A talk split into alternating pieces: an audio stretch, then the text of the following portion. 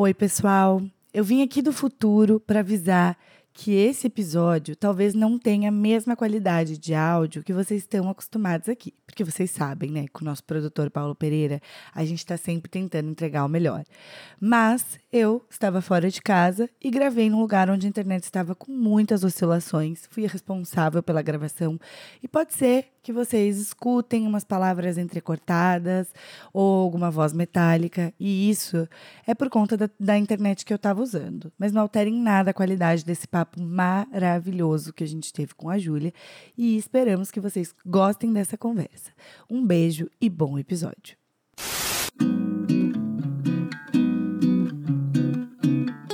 É uma conversa. São devaneios. São problematizações. São banalidades. São tentativas de fazer uma travessia mais leve. E também mais atenta. Eu sou a Flor Reis. E eu sou a Thay Pascoal. E, esse é o convite para ser adulto.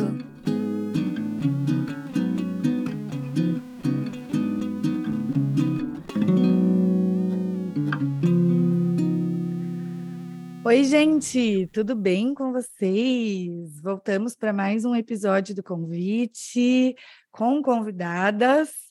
Porque a gente já pegou e já engatou numa mulherada boa, né? Porque a gente já tinha uma lista, a gente já, já sabia quem a gente queria conversar. Gente, então... já tinha uma lista mental das pessoas que a gente tinha chamado. Né? É, então a gente só foi aí distribuindo convites e, e a gente está trazendo muita gente que nós amamos e estamos felizes por saber que vocês estão gostando, os feedbacks estão muito legais.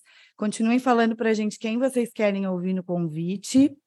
E a gente também tem visto, esse fim de semana mesmo, eu vi umas duas camisetas nossas voando por aí. Então, para quem ainda não sabe, o convite tem os produtos, camisetas e canecas que a gente pode, a gente disponibiliza em parceria com a Escolha. O link vai estar tá na descrição, tá lá no nosso Instagram, arroba convite para ser adulto. Conheçam um pouco mais, que tem várias formas de estarem perto de nós, tanto pelos produtos, mas também no grupo do Telegram e na nossa campanha de financiamento coletivo no Apoia-se. É isso. São esses os recados? Todo mundo já sabe, todo mundo já sabe. Arroba convite para Mas a gente lembra mesmo assim, é. porque a gente quer ver as pessoas usando camiseta, é. a gente quer ver as pessoas comprando caneca. É. E tem uma coisa que a gente nunca fala, mas que eu vejo assim, ó, podcast, todos os podcasts grandes falam assim: vai lá avaliar, dá cinco estrelas no Spotify, que isso ajuda muito. Então, vai lá avaliar, dá cinco estrelas lá no Spotify. Eu odeio ter que pedir isso, mas os algoritmos nos obrigam. Mas isso é legal porque o programa vai chegar em quem se identifica com a gente, se vocês nos ajudarem ali. Eu que não escuto tanto podcast, mas eu vi nas nossas pesquisas do, do Instagram recentes, assim, que várias pessoas chegaram na gente porque escutavam alguma coisa parecida no Spotify, e aí o Spotify recomendou o convite. Tipo, ah, eu escutava, o Spotify me recomendou escutar. Eu falei, olha, gente, que legal, tem gente chegando a gente, a gente só vê o algoritmo pela parte ruim, né? Mas tem gente chegando na gente através do algoritmo. Então, uma vez em nunca. Obrigada, algoritmo. Uhum. Bom, a gente vai falar hoje de ficção, de alteridade, de se colocar no lugar do outro e de escrita. E para isso a gente trouxe uma pessoa maravilhosa que já pensávamos em trazer há muito tempo, que é a Júlia Dantas. A Júlia já escreveu para a gente na nossa newsletter, nos primórdios da nossa newsletter. É, a Júlia é escritora, é editora, é tradutora, é doutora em escrita criativa. É, ela é cofundadora da Balbo, que é uma empresa que auxilia escritoras e escritores a levarem adiante seus projetos literários. A Thay faz oficina com ela na, na Balbo atualmente. Faço. É, por três anos, a Júlia escreveu quinzenalmente no jornal Zero Hora, do Rio Grande do Sul, e hoje ela é cronista no Rascunho. Ela é de 85, como eu e a Thay, nasceu em Porto Alegre, publicou em 2015 o romance Ruína e Leveza, que foi como a gente se conheceu, como a gente conheceu a Júlia, né, como uhum. autora, lendo o livro dela num grupo de estudos feministas que a gente participava. É, o e Leveza foi finalista do Prêmio São Paulo de Literatura, e durante agora os anos da pandemia, ela organizou o blog Diários da Pandemia, que também temos história para contar sobre isso. É, foi co-organizadora da antologia Fake Fiction, conto sobre um Brasil onde tudo pode ser verdade, e publicou o folhetim Pássaros da Cidade, na revista Parêntese. O seu segundo romance, ela se chama Rodolfo, acaba de sair pela editora da BA, também já temos. Sim. Acabei de ler esse final de semana. Eu não, não vou poder dar spoiler. E eu, assim, ele entrou, ele, ele era o próximo da minha lista. E aí eu não cheguei lá, mas agora ele vai ser o que eu vou começar hoje. E é verdade isso. É verdade esse bilhete. Aqui, Thay. Bem-vinda, Júlia. Obrigada por ter aceitado o nosso convite. Obrigada, Gurias, pelo convite. É um prazer estar aqui com vocês. Eu ouço vocês sempre. Então, agora tá do outro lado é uma emoção. Que legal. É, é gostoso isso, dá um friozinho na nossa, na gente, um friozinho na barriga também, porque assim, como a Flor falou, a gente conheceu você como autora antes, né? A gente leu o seu livro, nós duas participávamos Sim. de um grupo, lemos juntas na época. E eu já sou Julia Danter desde essa época, e agora faço oficina com você. Então, assim, tá, eu falo com a Julia Dantas na quinta, pode deixar, entendeu? Agora a gente tem muitos vínculos, né? Que eu sou amiga é. do Davi, e agora a Thay faz oficina comigo, agora a gente tem que mil conexões. Uhum. Sim, sim. Uhum. Eu lembro que quando é, quando eu e o Davi começamos a ficar, e a gente, acho que a gente estava em Porto Alegre, ele falava, não, porque Julinha é isso, Julinha é aquilo, Julinha é aquilo outro. Eu falei, gente, ele está chamando a Júlia Dantas de Julinha. porque a gente cria essa aura, assim, em torno das pessoas que a gente lê, especialmente em torno das pessoas que a gente lê e gosta, né? E a gente se envolveu muito com Ruína Leveza na época, foi um livro que a gente adorou ler, e então você era essa, é, é, essa coisa, né, da autora que tem o espectro, assim. E é muito legal, muito legal, assim, agora a gente ter feito essa, essa transição, assim. Sim, a Flor depois me pessoas reais. tomando uma cerveja na rua, em Porto Alegre, no carnaval, sei lá, nem lembro que época era. E a gente é. não tinha esse vínculo. E aí agora, professora, Alegre, né? você já me revisou também, né? Oi, Thay. A gente não tinha esse vínculo com Porto Alegre na época que a gente conheceu a, a leitura da Júlia, né? Nem você conhecia Sim. o Davi ainda, que, né, amigo da Júlia aqui de Porto Alegre, e eu também não conhecia o Luciano. E, né, muito menos, eu nem conhecia Porto Alegre. eu também não conhecia Porto Alegre. Foi ali. Aos poucos a gente vai trazendo as pessoas legais para Porto Alegre. A gente vai atraindo, assim, com tentáculos. Daqui a pouco vocês estão aqui as duas. Bom, eu já tô, né? É o que a gente faz com Curitiba também. A gente vai trazendo gente melhor para cá. É, Júlia, fiquei pensando muito em várias coisas para te perguntar. Estava vendo, né, que o Ruína Leveza foi lançado em 2015 e o livro novo agora, um, um intervalo grande assim. Eu imagino que uma outra Júlia, né, é, tenha escrito esses dois livros. É, mas não só isso, assim, você tem esses dois livros, tem vários contos, tudo que eu já li seu tem personagens muito marcantes, assim, eu me lembro de ter lido um conto seu também antes de te conhecer, eu li porque alguém compartilhou no Facebook, assim, e era um conto de um, de um velhinho com uma caixa de bombons, assim, era, era lindo, assim, não sei nem se, se você vai se lembrar o nome para gente, a gente indicar ele depois. Mas eu me lembro de, de ler aquilo. Eu me lembro que eu compartilhei no Facebook assim: hoje eu acordei querendo escrever igual a Júlia Dantas. É, muitos anos atrás, assim. E, enfim, você é essa pessoa que constrói personagens muito marcantes e muito, muito vívidos, assim, com muita, com muita textura, né? Você já foi várias pessoas, assim, dentro da literatura. E eu queria saber onde que fica a Júlia no meio disso tudo. Se ela existe um pouco é, nesses personagens, como que você vê o seu lugar no mundo e como que isso transmite nos seus personagens ou não. Enfim, que, conta um pouco pra gente pergunta ia parar em Júlia Danta, se ela existe um pouco, e eu, eu não estava pronta para isso hoje de manhã. É, acho que eu existo, né? Mas penso, logo existo, não sei, não sei se é assim. Em todo caso, com certeza, assim, é, todos os personagens, mesmo, mesmo o velhinho, né, que talvez seja é, um homem idoso talvez seja dos personagens mais distantes de mim. Eu lembro desse conto, uh, Flor, eu não lembro onde ele está publicado para poder dizer. Teria que tentar ir atrás dele. Mas, enfim, uh, mesmo nesses personagens mais diferentes de mim, né? Uhum. Alguma coisa minha, acho que sempre tem, né? Nem que seja uma, uma curiosidade, que acho que é um ponto um pouco central, assim, de quando a gente escreve, né? A gente está curioso para entender alguma coisa, acho eu, né? Enfim, falando de mim, né? Não vou generalizar. Mas tem uma curiosidade ali de tentar entender como é que os outros vivem, né? E como é que os outros resolvem os, os, problemas infinitos da vida, né? Então, acho que em todos os personagens tem algo de mim, nem que seja o ponto de partida, que é uma pergunta, né? Uma dúvida, uma curiosidade. E a partir dali, daí eu não sei bem como é o processo, assim, né? Eu acho que tem, acho que eu coloco coisas de mim acho que tem algo a respeito de quando a gente começa a trabalhar, começa a escrever, e vai fazendo conexões que se não fosse escrita não faria.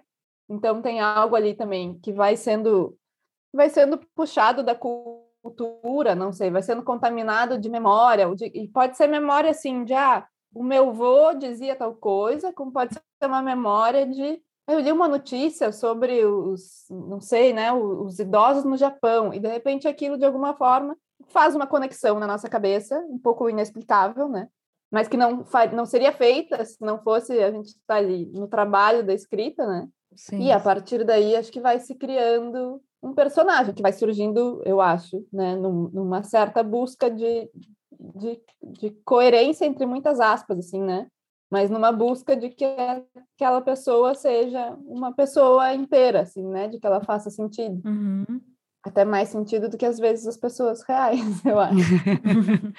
Porque às vezes a gente até no exercício de alteridade, de escrever alguma coisa assim, aí eu falo isso na experiência de oficinas, essas coisas, alguém fala assim, ah, mas isso é um clichê, mas eu fico pensando assim, bom, é um clichê porque é um clichê na vida. Às vezes na vida a gente é clichê, vai repetindo essas coisas e na ficção é possível inventar uma coisa mais interessante do que o que é a vida, que é muitas vezes é só aquilo mesmo, né? É só o clichê, uhum. o, o dia a dia, a rotina.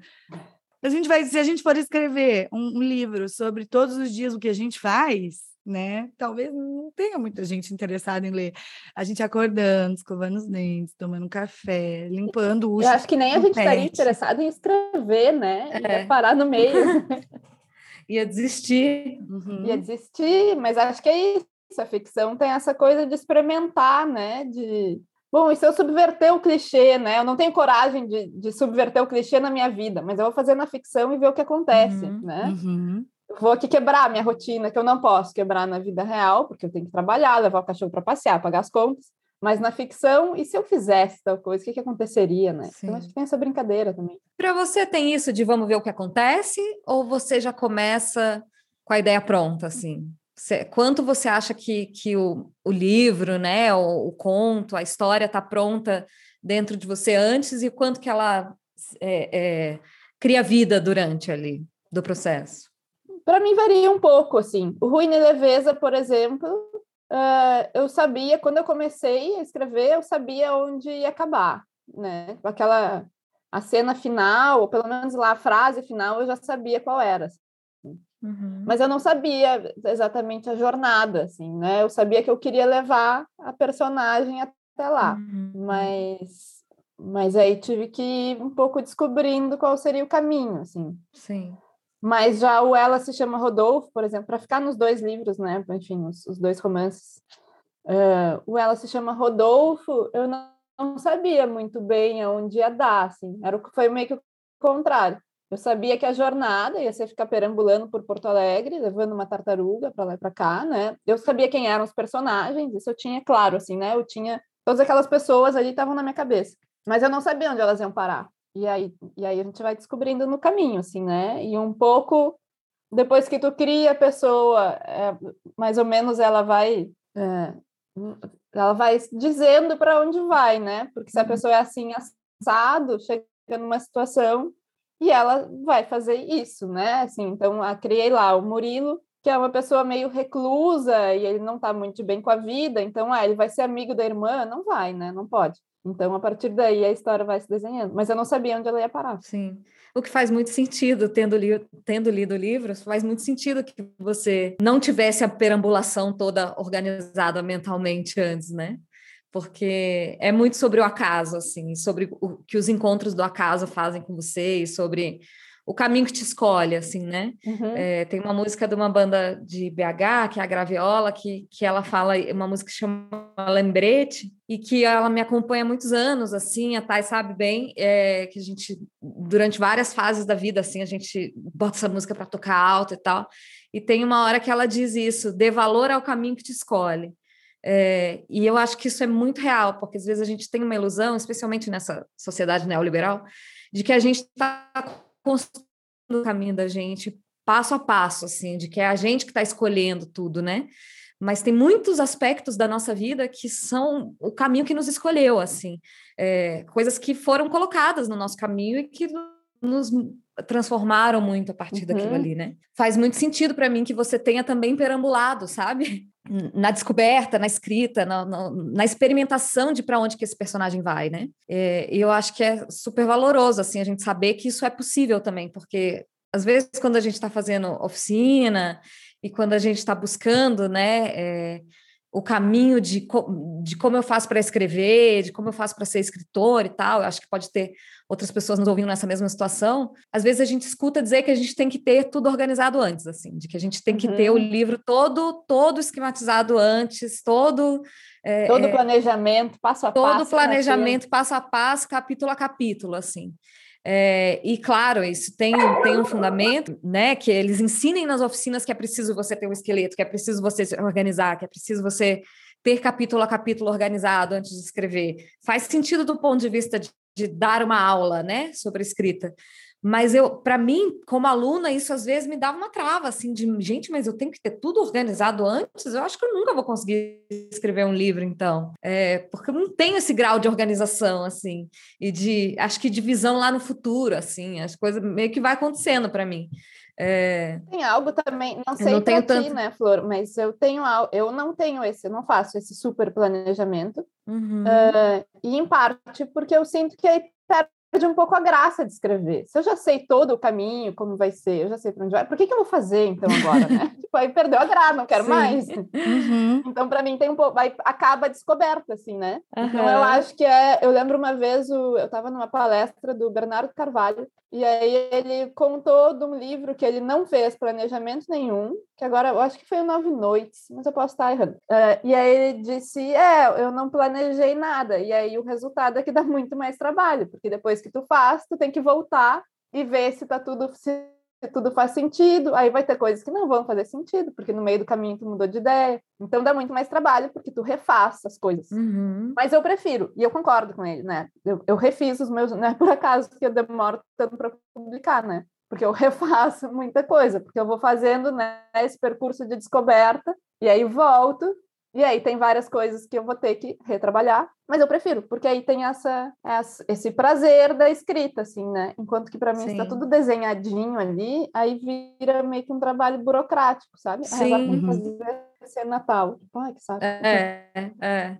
E os leitores é, eu, também, eu, como, eu acho.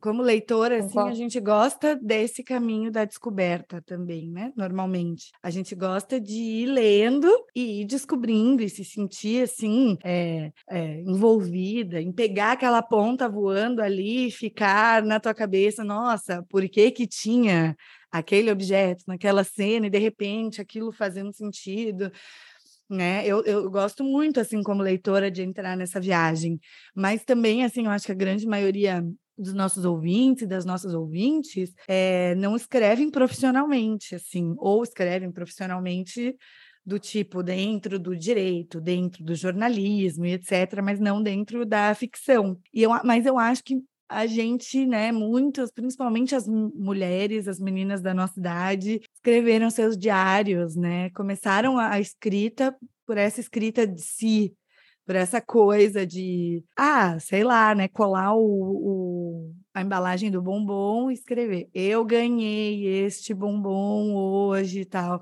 e relatando a própria vida, uhum. né? Então, eu acho que, que essa relação com a escrita vai muito além também da ficção. Na verdade, minha opinião é que é sempre uma ficção, porque a gente vai contar a história do nosso ponto de vista, mesmo no diário, né?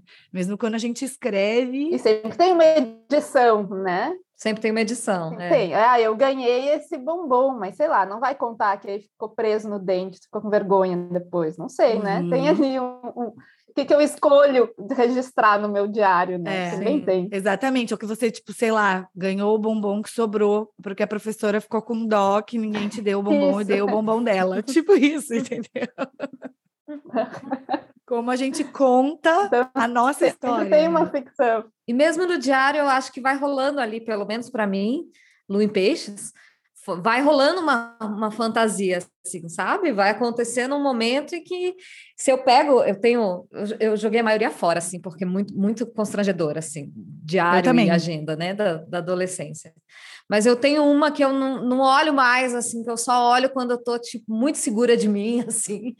Aí eu vou e dou uma olhada e eu falo assim, gente, de que, que diabos eu tava falando nesse troço aqui? Quem era essa pessoa que eu estava absolutamente envolvida? Eu não tenho, assim, declarações de amor. Nem assim, lembra mais. que eu não tenho a menor ideia de quem são, assim. Eu, não, eu inventei esse cara aqui. Esse cara aqui eu inventei. Não teve esse cara aqui, não é possível. Eu inventei essa história. Você vai saber. Você vai saber eu se criei inventou, esse assim, negócio. Acho que em alguma medida a gente sempre inventa as pessoas porque a gente se apaixona. Com né? certeza, né? com então certeza. tem isso, tem essa ficção também que a gente cria, mesmo quando não escreve, a gente uhum, vai vivendo é. e criando ficções, né? É. E falando sim, disso, sim. eu me lembrei que eu, eu leio e eu vou me envolvendo, e aí eu fico assim, meu Deus, a Julia Dantas conhece o peru? Eu lembro de ficar numa confusão quando eu li Winnie Leveza, sabe, naquela confusão, que você fica assim, será que essa menina fez essa viagem? Que eu não, né, não sabia nem como era teu rosto quando eu li, né? Eu estava lendo ali o livro. Mas, mas é muito engraçado isso, como às vezes a gente sai, né? A gente sai, é, quando a gente entra num livro com um autor que a gente não conhece, a gente fica ali tentando saber, né? O que será que aconteceu de verdade? Será que essa pessoa uhum. já foi demitida desse jeito? Será que essa pessoa já se separou desse jeito? Será que existiu uma viagem que foi a inspiração desse livro? Daí, assim, né, por curiosidade, essa viagem para o Peru. Agora que estamos aqui, finalmente, anos depois, estamos aqui, eu posso perguntar isso. É, eu acho muito. Primeiro, eu acho muito engraçado esse jogo que a gente tem, assim, né, de querer saber o que aconteceu. E eu tenho também, mesmo eu sendo ficcionista, eu leio o livro das outras pessoas e também fico me perguntando: ah, será que aconteceu? E eu nem entendo muito isso. Por que, que a gente tem tanto esse desejo de saber o que é verdade, né? Porque uhum. justamente é uma bobagem, né? Assim, se a pessoa viveu aquilo, ou se ela só imaginou, não são fatos muito diferentes, assim, né? Claro, a não sei que a gente esteja falando, não sei, de grandes tragédias, né? Tipo, ah, a pessoa perdeu a família toda. Claro que é diferente do que imaginar perder a família toda. Mas a gente se agarra, assim, né? Nesse desejo de saber o que aconteceu de verdade, meio sem propósito, né? Porque não altera em nada, nem a obra, nem a relação que a gente pode ter com a pessoa. Nós estamos aqui, né? A gente se conhece há quantos anos? Vocês nunca souberam e não faz diferença. Mas a gente sempre quer saber, né? Mas o, mas ali não, né? O ruim da vez, eu acho que ele tem muito de tem ali uma visão de mundo que é minha, né? Isso, então, acho que em algum nível dá para dizer que é autobiográfico, sei lá, o que é, né? Enfim, ligado a mim. Mas em termos de enredo é tudo ficção. E aí é tudo, em parte inventado, em parte eu vi em outras pessoas, em parte, ele é um mosaico de vai pegando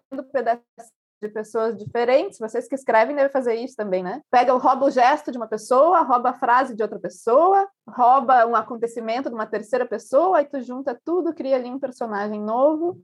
Então, tudo que está ali é, foi assim, né? Foi criado a partir de, de, de, recursos variados, assim, né? Pessoas que eu conhecia, pessoas que eu vi, é, pessoas que eu fiquei imaginando do nada, né, entre aspas, do nada, mas uh, tem algo algo maior, eu acho, né, do que os acontecimentos concretos da história, que aí são, acho, ligados às minhas reflexões, às minhas observações do mundo, enfim, né?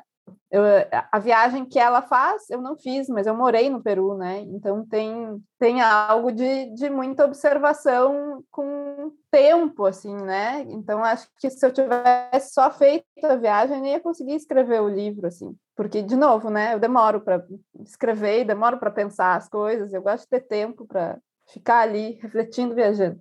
Então, eu morei um ano em Cusco, e aí, e aí dá para observar muita coisa, assim. Então, mesmo ali da cidade, tem vários desses pedacinhos, assim, que vão compondo um mosaico, né, do que que é, do que que é a cidade, do que que são as pessoas que moram na cidade, enfim. Sim, acho que especialmente a coisa dos cenários, assim, é preciso ter, não sei se é preciso, né? Mas acho que dá uma segurança, assim, você, ah, vou fazer uma, um livro que se passa na cidade tal. É, como que faz isso sem conhecer a cidade tal? Como que faz isso, é, né? Eu não conseguiria. O, o, caso, acho que notório caso, Chico Buarque escreveu Budapeste sem ir a Budapeste, né?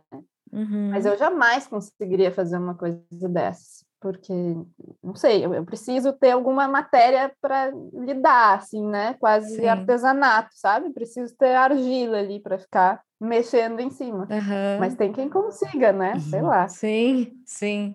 É, é isso da, da obra e do autor, eu acho que tem essa coisa da gente querer colar, né? A gente sempre quer colar o que aquela pessoa escreveu com o que ela viveu. E eu acho que para quem gosta de, de escrever, quem pretende escrever ficção, é uma quebra de barreira também esse momento da gente se autorizar. Falar, não, eu posso escrever, não tem problema. Porque, assim, eu já, já ouvi, é, enfim, namorados e namoradas que têm ciúme da escrita, ou esposa, marido, que tem ciúme da escrita da pessoa. Então, se a pessoa vai escrever sobre uhum. um outro relacionamento, sobre sexo, sobre alguma coisa assim, aí a pessoa, ah, né, o parceiro, a parceira fica, ah, mas será que viveu isso? Será que não viveu? E não necessariamente a gente só pode escrever uhum. sobre o que a gente viveu, né?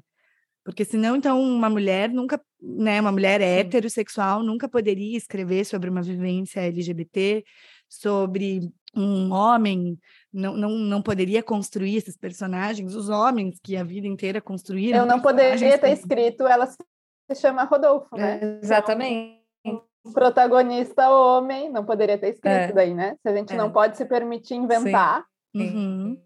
E eu acho que é muito valoroso, assim, muito valioso, valoroso, valioso. Agora, que vergonha, né, se atrapalhar com as palavras. Mas, enfim, tem muito valor a gente inventar pessoas e inventar personagens, porque é o, o que mais é um exercício de empatia Sim. muito grande, né? Porque tu tem que se colocar no lugar de uma pessoa que, tudo bem, ela não existe, tu inventou ela, então ela pode ser como tu quiser. Mas ainda assim, depois que tu inventou, ela tem características próprias, né? Tem que ficar imaginando como é uma enfim, é uma construção de humanidade, né, do que significa ser humano, assim. A leitura já faz muito isso, né, eu, é, eu tinha até, eu abri aqui uma, uma matéria que eu salvei de muito tempo atrás, sobre como nos torna mais empáticos, né, uma, uma universidade fez uma pesquisa, assim, a, com leitores de ficção, era especificamente ficção, e pessoas que não liam ficção nunca, e como elas tinham mais facilidade de se colocar no lugar do outro e mais facilidade em interpretar os sentimentos dos outros. E aí a escrita leva isso até para um outro nível, né? Porque tu precisa realmente entrar naquela cabeça. Eu imagino, eu nunca atuei, né? Mas imagino que ser atriz e ator seja um processo um pouco parecido. Tu tem que Sim. sair um pouco de si e entrar numa outra. E isso é um exercício que, bom, enfim, sobretudo hoje em dia, né? Em que as Exatamente. conversas não tão difíceis. E vocês nem sabem, né? Conversar é. melhor. a capacidade de se colocar no lugar do outro é um, enfim, um grande ganho de quem tenta escrever ficção, né? Sim, sim. É, eu estava querendo justamente chegar nesse ponto, assim, né? Que eu acho que esse exercício de, autor, de autoridade, de autoridade não, de alteridade, tanto do leitor e mais ainda do escritor, né, do escritor de ficção, e fico pensando que é, nos últimos anos é, a leitura de, de teoria, de ensaios, de livros de não ficção aumentou muito, né? É, pelo menos dentro da nossa bolha. Assim, eu vejo que as pessoas estão lendo muito mais teoria, assim. É, e acho que por uma tentativa de compreender muito bizarra, né? É, aí, com o início da pandemia, as, as, pessoas começaram a ler muita, muita distopia, a leitura de distopias aumentou muito. É, eu acho que a gente usa também a literatura de ficção e de não ficção para conseguir compreender um pouco mais a nossa realidade. Mas eu acho que muitas vezes o livro de ficção ele te dá uma, uma capacidade de se colocar no lugar do outro que a teoria não te dá, sabe? Ou uma capacidade de empatizar verdadeiramente com o personagem, é, com uma realidade, né? Que muitas vezes a teoria uhum. não, não te dá, porque é, é, um outro tom ali, né? Um outro gosto ali. É, é quase que um outro exercício. Ler teoria é muito diferente. Sim, acho que pega muito pela assim. emoção, assim. né? A gente pode uhum. ler toda a teoria que a gente quiser sobre a vida nas periferias, sobre e, e, ler, né? E já, infelizmente no Brasil há muitos anos Sim. que se lê sobre a vida na periferia, a vida na pobreza, vi... e tudo isso está sempre em pauta social, mas nada disso chega perto de ler o quarto de despejo, por exemplo, uhum. e tá ali com aquela mulher vivendo aqueles dias ali, né? O que a ficção permite. A ficção é um gênero tão raro que né? Sim. melhor a gente pensar na ficção. Então tem uma coisa que da emoção, eu acho, que leva a um outro nível de compreensão, né? Porque uma coisa é entender as coisas num plano teórico, Outra coisa é entender a experiência daquilo, né? Entender o que, que é tu, tu sentir aquilo ali na, na tua pele, enfim, emprestada, porque a gente só está lendo, né? A gente não está lá morando com a, com a Maria Carolina de Jesus, mas acho que é um pouco esse empréstimo, assim, de sentimento. Sim. Sim, e que é, é, como é bonito, né? Como é gostoso, assim, a gente, quando funciona, sabe? Quando a gente uhum. realmente mergulha. Quando funciona para o leitor e quando, e quando a gente, como, como escritor, consegue, consegue fazer funcionar, né? Uhum. É, eu estava também com essa curiosidade, assim, como que é o teu processo, que a gente, enfim, fala muito de, ah, como é bonito o exercício de alteridade, como é importante o exercício de alteridade, mas e na prática, assim, como que isso se dá para você, assim, esse essa criação desse outro, desse personagem, dessa pessoa que que tem que ser, que tem que ter credibilidade ali, que tem que ter verossimilhança, né? Que tem que parecer alguém real. Uhum. É, como que você faz isso assim na prática? Como que se dá é, esse processo? Acho que na prática da escrita é bem mais fácil que na prática da vida real, né? Porque na escrita a gente tem tempo uhum. de parar e pensar e olhar com mais generosidade as pessoas, né? Então, uhum. assim, a gente está no ônibus. Que é o que nos falta real. muito na vida real, né? É o que falta. E que é, e claro que é difícil, né? A gente está no ônibus, leva uma cotovelada, tu não pensa, ah, essa pessoa talvez esteja tendo um dia difícil. Tu pensa, desgraçado, sabe? Por que, que faz isso, né? Mas aí, quando a gente está em casa, tranquilo, tentando exercitar a, a, criação e a empatia, é mais fácil, né? Porque aí tu tem tempo e calma para ficar pensando, bom, o que será que aconteceu na vida dessa pessoa, né? E aí acho que é meio que, é, de certa forma, talvez seja processo de um processo um pouco científico, assim, que é o de ficar criando hipóteses, né?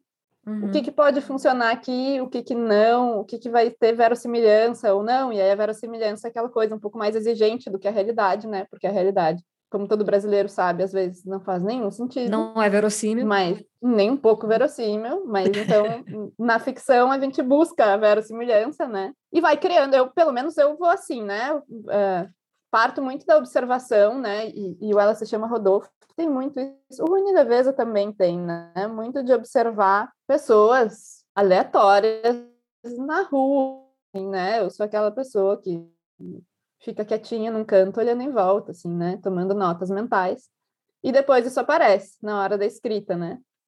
Mas, claro, transferir isso para a vida cotidiana é muito mais difícil, né? Porque no calor da hora, alguém te dá uma cotovelada no ônibus e só sente raiva, né? Evidente. Então, eu acho que também é um, um pouco a gente reconhecer as nossas limitações também, para tentar chegar, talvez, em algum jeito de, não sei, de, de fazer as coisas um pouco mais devagar, talvez, para dar tempo de sentir empatia uhum. pelos outros, sabe? E acho que as redes sociais dificultam muito isso, porque é tudo imediato. Tu tem que comentar na hora, e, ou tu não comenta mais, porque também aquilo depois sai uhum. da tua frente, uhum. perde, né? Então, tipo, é tudo para agora, assim, Sim. assim, né? E, e acho que isso não é bom, é tentar ter uma postura, menos, eu, enfim, eu tô agora, me sinto fazendo super o elogio da, da demora aqui em toda essa conversa, né? Demora para escrever, demora para publicar, e aí agora estou aqui dizendo que a gente demora também para sentir empatia, mas eu acho que um pouco é isso, né? A, a, a gente está um pouco cansado dessa velocidade imposta pelas telas, em geral, né? Tanto pelas redes, quanto assim, até pelo, uhum. pelo próprios streamings, quando a gente vai assistir hoje, os streamings têm uma velocidade, é tudo muito rápido. Tipo, ah, explode, todo mundo fala disso, semana que vem já é outra coisa, você não viu, e o cancelamento da semana, e os memes e tal, e a gente não consegue acompanhar essa velocidade. Acho que os livros, a ficção, especialmente, tem um outro tempo, né? Uma outra temporalidade, né? É, é verdade, eu acho, acho legal isso que, que a Thay mencionou dos streamings, que é isso, né? E agora todo mundo maratona séries. Uhum. Então elas duram menos tempo ainda. Então tu fica menos tempo envolvido naquela história que tu está acompanhando. Uhum. Tem menos tempo para conversar com outras pessoas sobre aquilo, né? Porque, sei lá, qual era o, acho que o, a grande graça das, da época que as pessoas viam novela. É isso que eu ia falar. Porque todo mundo via ao mesmo tempo uhum. e todo mundo comentava, estava todo mundo. E como você assistia ao longo estado, de né? muito tempo, você ia criando um vínculo duradouro com aqueles personagens. Era né? Um Esse era o grande trunfo da série, assim. Uhum. Porque você se desenvol... você desenvolvia uma relação, uma relação longa com aquele personagem. Diferente de um personagem do filme que você gostou, mas que passou na tua vida. E aí agora é a coisa do maratonar a série, da série ser lançada toda de uma vez, quebrou uhum. isso também, né? Porque são mais horas mas são horas que você simplesmente sentou e deglutiu aquilo ali é, de uma vez que a gente assiste. Como tá ali disponível, é difícil para a gente também se segurar, né? Quando claro. é uma série que você gosta. É super difícil você segurar e falar assim: não, não quero assistir tudo de uma vez, eu quero assistir aos poucos. E aí você fica assim, querendo ver mais, querendo ver mais um, querendo emendar mais uhum. um. E, e, mudou muito a nossa, nossa relação mesmo com, com, com esses produtos todos, né? E a quantidade de séries que se produz hoje, que meu Deus do céu, gente, um absurdo assim. E acho que é, e, e, acho que é um pouco reconhecer essas nossas impossibilidades, né? Eu falei da impossibilidade de ah, não sentir raiva se alguém te dá uma cotovelada no ônibus. E tem também essa, reconhecer a nossa impossibilidade de não dar play no próximo episódio. Que a gente vai fazer. O nosso cérebro quer muito fazer isso. Uhum. Então, se a gente quer ter esses espaços de analisar mais um personagem, pensar mais sobre as escolhas daquele personagem, a gente tem que meio que se levar a isso, né? A literatura talvez ajude um pouco, porque a gente não consegue ler mais rápido do que chega uma hora que a gente o olho cansa, né? E te diz, Sim. tá, não vai dar, vai ter que continuar amanhã. Mas mesmo na literatura, né? E, e, e todo mundo tem, eu acho, estou gostando do livro, quero ler mais um capítulo e vira mais uma página. Uhum. E, é normal isso, né? O nosso cérebro pede isso. Então, se a gente quer, acho que, né, exercitar a empatia, ou parar e pensar sobre a história, pensar sobre as escolhas daquele personagem, conversar com alguém, a gente tem que fazer a escolha consciente de ir atrás disso, né? Porque não é natural, e acho que, e acho que é legal a gente, sei lá, tentar reconhecer as coisas que não nos vêm naturalmente se a gente quer ir atrás delas, né? Uhum. Porque naturalmente, eu não sei, eu acho que nós seríamos pessoas piores, né? Se a gente fosse viver naturalmente, né? Tem uma, um elogio, assim, ao natural e ao selvagem, que sempre me dá um pouco de desconfiança, sabe? Eu sempre fico, olha, naturalmente ninguém escreve livro, ninguém uhum. para para ler depois de um dia de trabalho, né? A gente tem que escolher para onde a gente quer ir, Sim. acho eu. Eu é, seria uma pessoa pior, eu acho. A gente não, não vive naturalmente. É, as escolhas de vida são civilizatórias, né? A gente vive em sociedade e, e acho que é isso que é muito, muito interessante do livro, que assim, é, eu acho que eu nunca vou para a Arábia Saudita. Acho, penso aqui, acho que nunca vou para a Arábia Saudita. Mas eu já li livro passado na Arábia Saudita sobre a realidade daquelas mulheres. E por mais que você não vá nunca, a leitura te dá a capacidade de imaginar. Então, a Arábia Saudita existe uhum. para mim, porque eu li sobre isso, né? O, o, o Luciano leu esses Muito dias. mais porque a gente leu sobre isso do que porque a gente viu no jornal, né? Muito mais. Total, né? Ela existe muito mais porque você leu a respeito do que porque um dia você viu uma notícia uhum. num jornal ou até um filme, né? É claro. É, pode acontecer de um filme te marcar muito, assim, mas acho que a temporalidade também atua nisso aí, né? Uhum. Que, porque com os livros, com o livro você passa alguns meses ali na Arábia Saudita, ou você passa alguns meses ali em Hogwarts, entendeu? Uhum. Seja no lugar que for. Exato. O Luciano leu um livro esses dias sobre a Tanzânia. E aí eu lembro que ele fez assim, um comentário, é uma pessoa falando sobre a colonização alemã na Tanzânia, enfim. eu não tinha noção sobre isso. Daí, quando ele comentou comigo, ele disse: para mim, antes a Tanzânia era um país genérico, eu não sabia sobre isso, e agora não é mais. E eu acho que é isso, a uhum. literatura uhum. faz isso. É, é, o Peru, por exemplo, quem leu o livro da Júlia conhece é, alguma coisa ou outra sobre Cusco, alguma particularidade sobre sei lá, comida, vestimento ou qualquer coisa que não sabia. Eu nunca fui para o Peru. Então, quando você pega emprestado ali dessas, dessas é, vivências e dessa, dessa não só as vivências vividas, mas as imaginadas pelos autores também, né? Uhum. Sim. Acho que é bem isso, né? A, a, literatura singulariza as coisas, né? Então, antes era um país genérico e antes também um povo genérico e uma, não uhum. sei, até uma classe de pessoas genérica, e de repente tu singulariza aquilo e tu consegue apalpar aquilo, né, e relacionar aí com a tua vida, porque na notícia não tem nada ao qual tu consiga se agarrar, né? A notícia é assim, ah, estourou uma guerra tal, um grupo tal fez não sei o quê, e o grupo político é assim assado, e nada daquilo a gente consegue se conectar realmente, né? Sim. Mas tu singulariza ali num grupo determinado de personagens, pronto, vira família. É, é, não, eu fico pensando que mesmo assim, as fotografias de conflitos, né, que viralizam, são as fotografias que mostram alguma humanidade ali, assim, uhum. é, é uma criança é, chorando, ou é um, um casal se beijando no, no, no, asfalto no meio de um conflito, aquela foto famosa. É, uhum. É, todas as fotos que singularizam de eventos mundiais, assim, são as que trazem para a humanidade da coisa, né? Uhum. São as que, que singularizam em uma pessoa a dor daquele conflito nacional, assim. Sim, agora na Ucrânia, né? Teve aquela foto do pai se despedindo do filho no ônibus. Uhum. Aquilo de partir o coração, mais do que se tu vê as tropas da Ucrânia, e é, né, as tropas não te dizem quase nada, mas Sim. aquele único pai e pronto, né? E a gente já já está sofrendo junto. É, é. E eu acho que isso que você disse, assim, num tempo como o nosso, é, como é importante a gente exercitar, né? Essa, essa capacidade de singularizar as coisas e de humanizar as coisas, que às vezes a gente não tem uhum. tempo, né, na vida que, que muitas vezes a gente não tem tempo para fazer no dia a dia, porque a gente está assumindo o, ri, o, ritmo da rede social em tudo, uhum. né? A gente está trazendo o ritmo da rede social para a vida e achando que a gente tem que operar nesse ritmo. É, por mais que a gente saiba que ele não é orgânico, a gente ainda tenta mais e mais operar nesse uhum. ritmo, assim. E eu acho que isso mata é, é, é a alteridade, que isso mata a singularidade. Mata, né? Uhum. Uhum. E é difícil mesmo, né? Eu me vejo com, enfim, ainda mais em ano eleitoral, né? uhum. né? Com alguma frequência me vejo pensando no grupo Os Bolsonaristas. Uhum. E tenho uhum. muita dificuldade de tentar um bolsonarista. E, e aí, enfim, eu dei muito a Rosana Pinheiro Machado, né? E acho que ela faz um trabalho muito bom em ir atrás, né? Dessas pessoas da extrema direita e singularizar elas mas no dia a dia eu acho dificílimo, porque aí a gente vai se movendo um pouco pela raiva, Sim. um pouco pelo rancor, é. assim, né? Porque, bom, olha o que, que os bolsonaristas fizeram Sim. com esse país, né? Claro que a gente é. vai sentir raiva. Uhum. Então, é, é uma armadilha muito difícil de sair, né? Mesmo quando a gente escolhe conscientemente se esforçar, é. tem coisas que são super difíceis, né? É, porque o ressentimento, ele, é, ele tá muito forte, né? E disseminado, uhum. assim.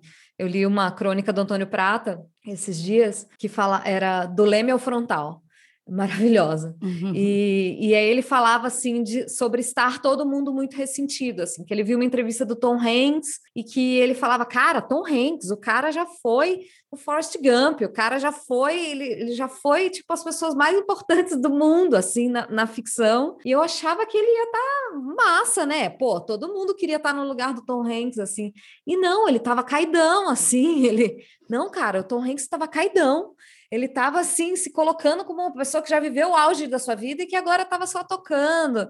Ele contava de uma outra pessoa assim também, ele e falava sobre isso assim, sobre as pessoas estarem muito ressentidas. E eu acho que isso é muito real, assim. Eu vejo as pessoas saindo de um túnel como esse que a gente saiu, não sabe bem se saiu, né? Ainda é aquela Sairemos. coisa assim que não é, não tem, não há muita certeza de nada, é, mas é difícil mesmo a gente sair da gente. E ao mesmo tempo, é a convocação que nos vem sendo feita, né? De a gente sair da gente e voltar para o mundo, assim. É, eu fiquei pensando muito na, no Diários da Pandemia, né, no blog que você fez, e na tendência que a gente teve no início da pandemia de escrever sobre si, assim, e de retratar o que estava vivendo, e de, e de fazer diário, e de é, é, se relatar mesmo, de entrar para dentro de si, que foi uma convocação externa e interna, né? uhum. né? É, existiu uma convocação material de que a gente se recolhesse aos nossos espaços é, é, privados, e isso trouxe uma necessidade psíquica de que a gente se recolhesse também às nossas psiques e se relatasse, etc. Uhum. Acho que agora a gente vive um movimento quase que oposto, né? Que é uma convocação de que a gente volte ao mundo é, e de que a gente volte a estar com o outro. Uhum. E eu vejo muito uma dificuldade da gente mesmo de estar verdadeiramente com o outro, assim. É, Ainda mais depois de tanto tempo pendurado no celular, quantas vezes a gente a gente se encontra com outro e não consegue deixar de ficar com o celular ali, é, e, não consegue estar verdadeiramente no encontro, né? Ao mesmo tempo que muitos encontros ficaram é, no tempo ali de encontros mais, mais escassos, cada encontro tinha muito mais valor, né? É, tinha muito mais substância, assim. Uma pessoa que você encontrava, um encontro que você tinha, tanto ele te, te demandava muito mais energia, você voltava para casa muito mais cansado, uhum. assim, depois de ter conversado com alguém. cansado, né? Porque Fisicamente rua, cansado. Porque caminhou, porque dançou, sei lá, né? Exatamente, coisas que, que a gente fazia com o pé nas costas antes. Você chega em casa exausto porque você saiu e conversou com cinco pessoas, assim.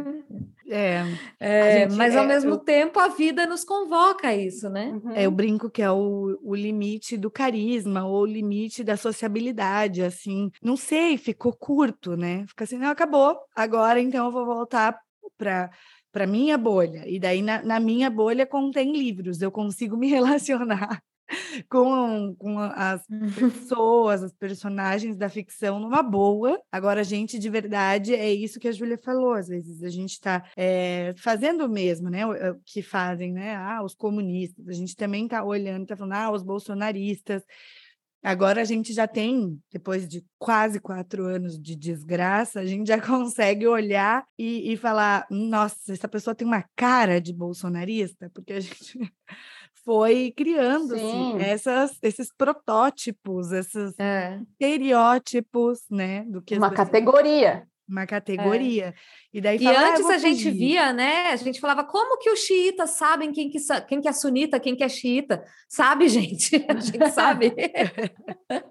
É, é uma verdade. coisa louca. Uhum. A gente sabe muito, a gente sabe muito. E, e, é uma coisa assim que eu vi outro dia, alguém questionando no Twitter, acho, acho até interessante. É, se, as, se os escritores de ficção, né, perguntou no Twitter uma pergunta genérica, né? Escritores, vocês têm colocado nos seus textos o nome das redes sociais, o nome das mídias atuais, tem usado esse recorte do tipo pegou o celular e falou no WhatsApp, porque essas coisas são temporais né? A gente sabe. Hoje, uhum. se a gente lê um livro da pessoa falando sobre o auge do Facebook, ah, Facebook, conheci um grupo pelo Facebook, você já vai imaginar que isso foi há uns 10 anos atrás, né? Então, como que faz essas escolhas de temporalidade, Julian? Sabe que eu mudei de opinião, assim, com o ao longo dos últimos anos, quando, quando a gente ainda estava na época do Facebook, ou ainda antes do Orkut, Uh, eu achava que era melhor não dizer, justamente para não deixar o texto datado, não deixar o texto com aquela cara de velho. Mas eu mudei de ideia, uhum. vendo, porque aí a gente usava, sei lá, sugeria, por exemplo, na época que eu trabalhava na Dublinense, né? A gente sugeria para os autores, e era o que eu fazia nos meus textos, enfim. Ah, coloca rede social, sei lá, né? O termo genérico da coisa. Mas eu mudei uhum. de ideia ao, ao ver que, conforme as redes sociais mudam, muda o nosso comportamento também, né? Não é só que a gente se transferiu do Facebook para o Instagram e, e, sei lá, o, o, Twitter é sempre uma realidade um pouco paralela, né? Mas, uhum. enfim, não é só uma transferência do mesmo comportamento para outra rede, né? Muda também a nossa interação com ela. Então, hoje em dia, uh, eu coloco, assim, né? No que eu escrevo hoje, se é Twitter, eu boto Twitter, se é Instagram, boto Instagram. E se ficar datado, bom, é um retrato do seu tempo, é isso aí. Uhum. Porque eu vejo que, é, que muda o nosso, o nosso jeito de se comportar online, né? A gente é muito pautado, na real, pela plataforma, né? Sim. Lembram do, de, de textão de Facebook? Isso não existe mais, né? Uhum. Tem, tem, gente que ainda tenta, né, colocar na legenda um textão no Instagram, mas duvido que as pessoas leiam aquilo do mesmo jeito que seria textão no Facebook, e aí vinha um comentáriozão de resposta, e a coisa ia ali, né, numa conversa, que isso acabou, né? E acabou não porque a gente mudou, nós somos outras pessoas. Não, mudou porque a plataforma mudou e a gente se adapta às regras. Então eu mudei de ideia, assim, né? Eu achava que era melhor não dizer, e hoje em dia eu digo mesmo, enfim. Sim. Eu acho que está tudo bem ser um retrato de um tempo também, né? Acho que tudo é em alguma medida. Uhum, né? Acho que sim. Uhum. E sei lá, agora fiquei pensando, né? A troca de SMS para WhatsApp. Lembra SMS, a gente escrevia parágrafo, e agora no WhatsApp a pessoa escreve frase, enter, frase, enter, frase, né? Então, acho que muda, isso tudo vai alterando o nosso jeito de se comunicar e até de pensar, enfim. Então, eu não tenho, não tenho mais problema com dizer uhum. o nome das coisas. Mas eu sei que tem gente que discorda, né? Tem gente que acha melhor não colocar. Uhum. Sim, eu acho que vai um pouco da tua proposta também ali, né? Se você quer datar ou não, né? É, acho que sim. E eu, e eu não me incomodo uhum. com ser uma uhum. escritora do meu tempo, ao contrário, acho que, eu, acho que é isso aí mesmo, assim, né? Eu acho que o meu trabalho é muito ligado ao seu tempo. Uhum. E, e, em grande parte, né, esses dois livros, pelo menos, ligados à, à nossa geração, enfim. Sim. Uhum. Então não social... é algo que me incomode, ah, todo mundo vai saber que ele é de a rede social é um pouco ficcional também, né? Justamente por isso. Como a própria regra ali da rede determina como a gente vai se comportar ali, é, é, é muito engraçado isso. Eu sigo algumas pessoas no Twitter e no Instagram e parece que são pessoas diferentes. E eu sou diferente, porque no Twitter. No, lá. Tem uma personalidade idade no Twitter e uma no uhum. Instagram. Eu tô lá no Twitter é para causar, é para falar sozinha mesmo. Eu adoro a possibilidade de silenciar a notificação, eu silencio tudo. Então, às vezes vem, o Twitter é isso, Twitter abre os bueiros, vem gente doida xingar, eu nem vejo, entendeu? Porque eu não sei nem de onde estão vindo essas pessoas, entende? É ótimo. E no Instagram eu já seguro mais minha onda ali, porque eu acho que as coisas hoje no Instagram repercutem de um jeito diferente, a gente tem mais, é, sei lá, parece que a gente está mais exposto no Instagram por conta do negócio da imagem, coisa tem imagem, né? Tem a cara. Tem a cara da pessoa, é. é. Então eu acho que isso faz é uma, sentido, uma relação né? diferente mesmo. Faz sentido contar as histórias falando, porque quem viveu sabe aquela coisa, né? Quem viveu sabe o que, que era. Eu acho que dá essa, esse contexto, sabe? Dá o contexto. O que, que era o SMS? A gente tinha 10 SMS mensais no pacote, gente, no pacote da TIM. Não dava para sair. Tinha tamanho máximo. Uhum. Tinha que ter uma mensagem objetiva. Você não mandava um oi, bom dia. Era tipo telegrama. Gente, mudando um pouquinho aqui, porque eu queria muito comentar sobre isso. Júlia, e personar e escrever personagem que você não gosta, que você. Como que faz isso? Como que escreve assim? Eu vou escrever esse personagem assim aqui, que eu detesto essa pessoa, que eu, que eu não, não aprovo as coisas que ela faz. Ou mesmo como leitora, assim, porque como leitora eu acho uma delícia ler protagonista canalha, assim, por exemplo.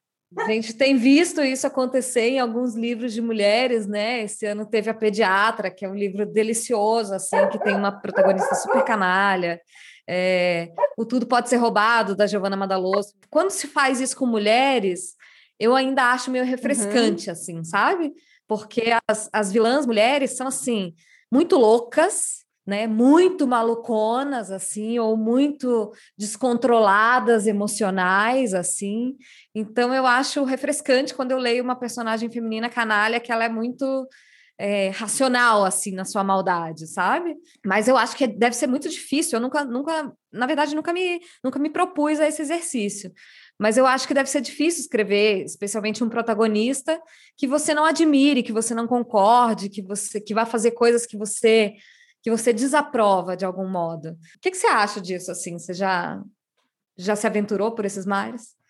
Eu não sei, eu acho que tem algo um pouco catártico nisso, assim, porque uhum. todo mundo tem o seu lado ruim, né? Seu lado sombrio, enfim. Então, acho que quando a gente cria um personagem que não gosta, acho que eu nunca criei nenhum super vilão, assim, né? mas já criei personagens que fazem coisas que eu acho lamentáveis, enfim, né? Uhum. Mas acho que tem algo catártico de, sobretudo nisso, né, de mulheres vilãs.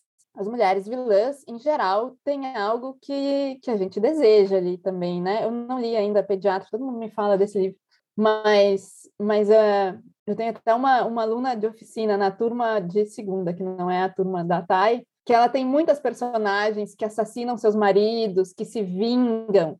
Então, claro que é uma pessoa, né? Claro que a gente não uhum. aprovaria na vida real, mas aí na ficção a gente fica, ai, que bom que aquele marido morreu. Então tem algo da vilania que é muito catártico, assim, né? De, sabe, eu não posso fazer na vida real, mas eu posso fazer na ficção e tudo bem, né? Uhum. Eu acho que as, as minhas, os meus personagens, quando fazem coisas ruins, não, não chegam a esse ponto, assim, são coisas um pouco mais sutis. Mas acho que tem ali, assim, pensando, uh, não sei, pensando no Ruim e Leveza, né? A Sara tem vários momentos em que eu acho ela super mimada, o Lúcio tem momentos que eu acho ele super arrogante. E também uhum. nisso tem algo de mim ali, né? Que eu, que eu controlo, aí fazendo falando de novo aquilo da, da escolha consciente, né? De como é que a gente vai tentar ser, assim. Mas acho que também tem algo ali que eu, né? Algo de mim que queria ser mimada, mas não se permite, né? Algo de mim que queria às vezes ser um pouco arrogante e não se permite. Mas na ficção pode, né? Então acho que Sim não sei se eu acho tão difícil. Acho que tu pode tentar, Flor. acho que talvez tu te surpreenda de que é. tem algo prazeroso aí também, né? Não é sim, é só sim. difícil, tem algo catártico, assim, criar pessoas que, que têm traços muito desagradáveis, né? E que aí a gente pode deixar eles extravasarem, assim. Sim. Nossa, a pessoa vai ser péssima. Eu adoro. Eu não Sim. ser. Eu adoro isso. Eu tô adorando fazer isso que a Júlia falou, né? Deixar sair de forma catártica, talvez uma coisa que eu nunca tivesse coragem de, de fazer. Assim, e aí tá sendo libertador, justamente, uhum. porque vocês viram um parênteses sobre isso. Vocês viram que a mulher que escreveu um livro Como Matar o Seu Marido foi presa por matar o marido? Aí eu li essa notícia. Então, acho que ela. Escreveu... É, acho que para ela não funcionou, né? A ideia é escrever para não fazer. Exatamente, acho que ela escreveu, ela falou, vou escrever para não fazer. Mas aí não deu, aquele marido estava merecendo muito. Mas é, é, isso, né? Às vezes é, é, eu tô com tanta vontade, sei lá, de, de explodir, de brigar, de fazer um escândalo, de quebrar coisas, e a gente não faz. E eu acho que o poder de ficcionalizar isso e fazer é muito gostoso. É muito gostoso. Psiquicamente é, faz muito que, bem. Sobretudo para as mulheres, né? Quando nos dá vontade de ser muito louca. E a gente nunca se permite ser louca, porque já tem o estereótipo da mulher louca, né? Então a gente tem que ficar se contendo, ser racional, ser equilibrado. E aí, quando a gente escreve uma personagem que é louca, que tipo, vai lá, e agora, tá, e depois tu corta, se tu não quiser que eu fale. Mas aquele teu conto da mulher que é super ciumenta e que fica lá alucinada na, na mulher que está com o seu ex-namorado, aquilo é muito bom, né? Porque ela é louca, completamente alucinada, né? Uhum. E a gente adora ler, porque uhum. é, né, ali tem algo que a gente não se deixa fazer, né? Porque senão a gente vai ser as loucas na sociedade, né? Uhum. Sim. Quem nunca deu uma enlouquecidinha, né? Mas daí a gente tem que enlouquecer para dentro. E aí Isso. enlouquecer para fora é muito gostoso, muito entendeu? Fala, ah, aquela coisa assim, a escrita também, né? A escrita ou do diário, que vai ser uma coisa muito pessoal, ou da ficção, enfim, da autoficção, como esse lugar que você é a sua, a, o seu divã também, o lugar que você vai Uhum. soltar ali aquelas feras que a gente não pode soltar na vida, porque a gente eh, né, vive numa civilização, uhum, tem comportamentos civilizatórios, mas na, na ficção tudo pode.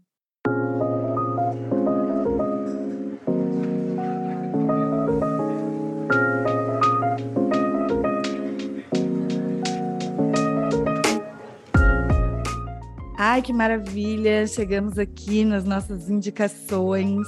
Então, vou trazer minha indicação. Minha indicação do dia, pensando aqui na nossa conversa, nessa coisa de alteridade, é, me veio muito um livro do Walter Gumann, não, não sei explicar muito bem porquê, mas porque o Walter Gumann é um homem português tudo mais, e ele escreve aqui um livro chamado Homens Imprudentemente Poéticos, sobre uma vila no Japão, próximo a uma floresta, uma cultura completamente diferente. Fala né, sobre uma mulher, sobre um homem que vive naquela vila, sobre briga de vizinhos, uma coisa muito fora dele. E especialmente eu lembrei disso porque no pós-fácil ele, ele diz, ele fala um pouco sobre como foi fazer esse exercício de sair dele e ir para tão longe para conseguir escrever essa história. E eu gostei muito disso, de no final ele dizer assim, olha, para escrever essa história eu precisei sair de mim, precisei de ajuda. Então, Homens Imprudentemente Poéticos do Walter Gumet. E você, Júlia? Eu queria falar de dois livros, se vocês deixarem. Claro. Porque um é ficção e o outro não é. Então, no ficção, claro. eu queria recomendar o Nós e Eles, da é difícil dizer o nome dela, ela é iraniana. Bahri Narkjavani. Depois né, eu mando por escrito, vocês colocam lá por escrito. Mas é um livro muito legal, eu recomendo ele pelos mais variados motivos, assim. E eu lembrei dele hoje, porque ele tem capítulos que são narrados em nós, falando assim, um pouco é o povo iraniano, um pouco é uma família, depois é uma categoria não muito clara de pessoas, e se alterna com capítulos que aí são singularizados e que aí focam em personagens específicos. Então é um jogo muito bem construído de ficção, né? E por isso que eu recomendo às vezes também para quem quer escrever, assim, né? Porque é, um, é uma estrutura aqui complexa, assim, e que funciona muito bem.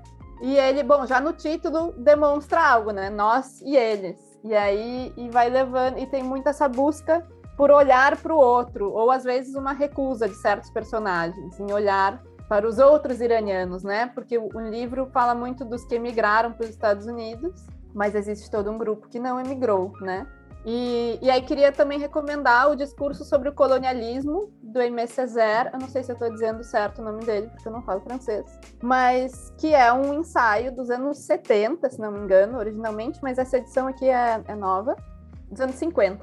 E, e eu acho que ele tem algo muito interessante sobre nós, pessoas brancas, olharmos para o nosso lugar de pessoas brancas, e no nosso caso aqui, enfim, né, específico de descendentes de colonizadores, porque ele vai levantar a questão do que, que o colonialismo faz, não com quem é colonizado, mas com quem coloniza, né? O, o que, que acontece com a pessoa que impõe essa violência e como uhum. isso desumaniza não apenas aquele que é oprimido e desumanizado por forças exteriores, mas como isso desumaniza a pessoa que está oprimindo, né? A pessoa que tem o poder nessa relação também está perdendo muito de si e perdendo da sua humanidade. E acho que tem a ver com a nossa conversa, assim. É um livro muito bom e que legal e fácil de ler, assim. Então recomendo muito. Infelizmente muito atual, né? Embora ele seja dos anos 50, mas as lógicas persistem, né? Sim. É, bom, eu vou indicar os dois livros da Júlia, gente, porque a gente não pode deixar de lembrar para as pessoas os nomes dos livros da Júlia, é, o novo. Ela se chama Rodolfo, maravilhoso o livro. Ainda estou perambulando com o Murilo pelas ruas de Porto Alegre, que mal conheço, que só conheci por um final de semana, mas que também conheço um pouco mais é, a partir da tua literatura. E o e Leveza também, que foi um livro que nos acompanhou ali há muitos anos atrás mas que marcou muito, né, pra gente, marcou muito para mim, para Thay. Eu me lembro da gente ler junto, eu me lembro da gente comentar essa experiência de ler um livro em conjunto, né? É muito legal. A Thay faz parte de um, de um grupo de leitura agora, que é o Capítulo à Parte, que eles fazem isso também, que é ler junto, né, com outras uhum. pessoas, e que eu acho um exercício delicioso, assim, de se encontrar para comentar o mesmo livro, assim. Uhum, Acho que é uma é coisa é muito legal. que é muito legal, que ganha que o livro ganha outra vida, assim, outro é, outro, outro grau de importância assim na tua vida quando você abre para outras pessoas, assim, para saber o que outras pessoas pensaram e tal. Algumas vezes ela já me contou Muitas vezes eles recebem os, os, autores dos livros, e algumas vezes ela já comentou comigo: ah, a autora daquele livro disse tal coisa, Andréa Del Fuego mesmo, da uhum. autora da pediatra, disse alguma coisa sobre o livro. Eu falei, sério que ela disse isso? Porque a gente fica nessa coisa, uhum. né? De quem é ela na vida, né? Eu lembro que a Thay falou assim para mim: ah, ela me disse que ela é mãe prana total, que é uma coisa lá do livro. Eu falei, sério? Nossa, eu não imaginava. Então, uhum. realmente, a gente sempre tem essa esse desejo de saber quem é o autor por trás do, por trás da obra, assim. E que bom que a gente pôde trazer um pouquinho aqui para os ouvintes quem é a autora por trás dessas uhum. obras, quem é a Júlia por trás de todos a esses Julia personagens. Existe? A Júlia existe? Obrigada, Júlia. Obrigada por ter aceitado o nosso convite. Desculpa aí, hoje a gravação complicada, confusa, Imagina. mas episódio no ar, entendeu? Os nossos ouvintes vão receber. A gente passa pelo caos, mas os ouvintes recebem episódio lá no final do, do, do túnel. Obrigada Eu pelo que agradeço. Onde que a gente te encontra, né, para o pessoal que quer saber um pouco mais de Júlia Dantas? Pode me achar no Instagram, a minha arroba é julia.y.rodolfo. E, e também no site da Balbo, né? Que é, Isso que eu ia falar, é faz trabalho. a propaganda da Balbo. Balbo.com.br. A gente trabalha com edição de originais, com oficinas de escrita criativa e assemelhados. Balbo, que é B-A-U-B-O, né? Que é uma deusa maravilhosa. Uh, coloquem no Google também, Balbo, ela é ótima, balbo.com.br. É isso, gente. Muito obrigada por terem nos acompanhado até aqui. Né, no, uh, terminando o episódio, vou me lembrar que a gente abriu a newsletter do convite porque vamos fazer esse contrafluxo aí de ficar mais ligado na palavra, escrever mais, falar mais, sair um pouco da gente, entrar nesses universos. Então, se você quiser receber a newsletter, é só ir lá no link que está disponível na nossa bio e deixar lá o e-mail, vai receber mensalmente. Os assinantes já recebiam, mas também não serão prejudicados. Todos os assinantes recebem nossos mimos. Muito obrigada por terem ficado até aqui. Vocês me encontram na minha arroba pessoal, arroba Pascoal. A minha é Florenderline Reis. A gente também está no, no e-mail, convite para ser adulta.gmail.com. E é isso, gente. Vamos aí escrever, ler, sair um pouquinho da gente, exercitar a autoridade, visitar outros mundos. Leiam Júlia Dantas. Leiam a gente também na nossa newsletter. Me leia que eu gosto. e é isso. Um beijo para vocês. Fiquem bem. Beijo. Beijo.